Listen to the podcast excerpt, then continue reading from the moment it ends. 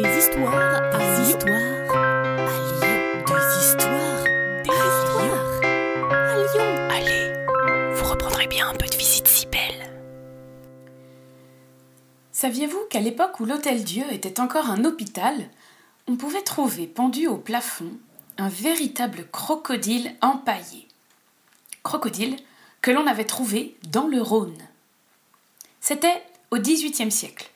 Le long du fleuve, l'activité journalière battait son plein. Les lavandières lavaient leur linge sur leurs petites barques à fond plat, les pêcheurs pêchaient, les mariniers et les haleurs tiraient et faisaient accoster les bateaux, puis les crocheteurs attrapaient les paquets et les marchandises pour les emmener jusqu'au port. Un peu en aval du pont du Rhône, qui était à l'époque un majestueux pont en pierre, se trouvait une petite barque, et un homme pêchait tranquillement. Il regardait de l'autre côté du fleuve le faubourg de la Guillotière et ses marécages. Il se réjouissait d'habiter du bon côté du Rhône, dans la ville de Lyon, à l'abri de ce quartier si malfamé. Il était si occupé à se réjouir intérieurement qu'il n'avait pas entendu venir derrière lui une drôle de vague, une vague accompagnée de deux yeux ronds qui sortaient juste de l'eau. En un clin d'œil, sa petite barque fut renversée et l'homme avec. Le crocodile ouvrit grand sa gueule et croqua le pauvre lyonnais. Ce fut alors la panique sur le quai. Tout le monde regagna la rive en hurlant, en ramant sur sa barque, en nageant dans la boue, et les échevins, conseil municipal de l'époque, furent immédiatement alertés. Comment ce crocodile avait-il bien pu arriver jusqu'à Lyon? se demandaient les zoologistes. Comment le capturer et quel prix pour sa peau se demandaient les tanneurs. Comment protéger les braves gens et éviter un scandale se demandaient les échevins. Comment interpréter ce signe divin se demandaient les curés. On essaya de le capturer en vain.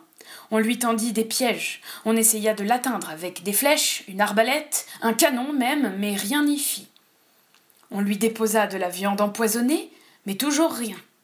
On envoya même un curé et un échevin lui faire un discours pour essayer de le raisonner, mais le crocodile était toujours là et il terrifiait la population qui n'osait même plus traverser le pont du Rhône. Un jour, les échevins reçurent un message de deux prisonniers du château Pierre-Cise, l'ancienne prison de Lyon le long de la Saône. Les deux condamnés à mort proposaient leur service pour tenter d'éliminer le crocodile, en échange de quoi, s'ils réussiraient, ils seraient graciés. On les laissa faire, en riant d'avance sur leur triste sort. Les deux condamnés étaient sur une petite barque qui avançait doucement vers la pile du pont sous laquelle se cachait le crocodile.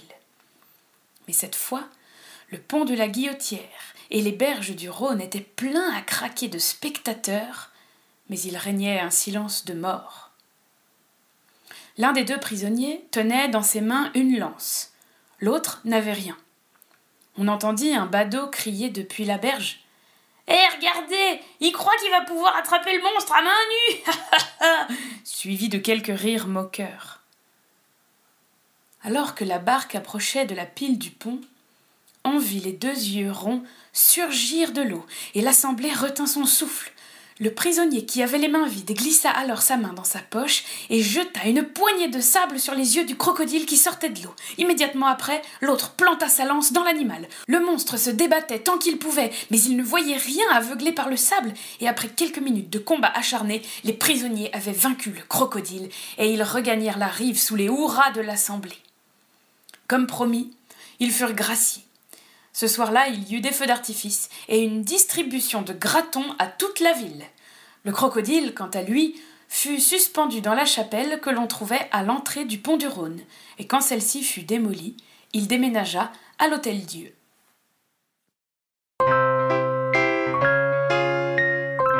Vous reprendrez bien un peu de visite si belle.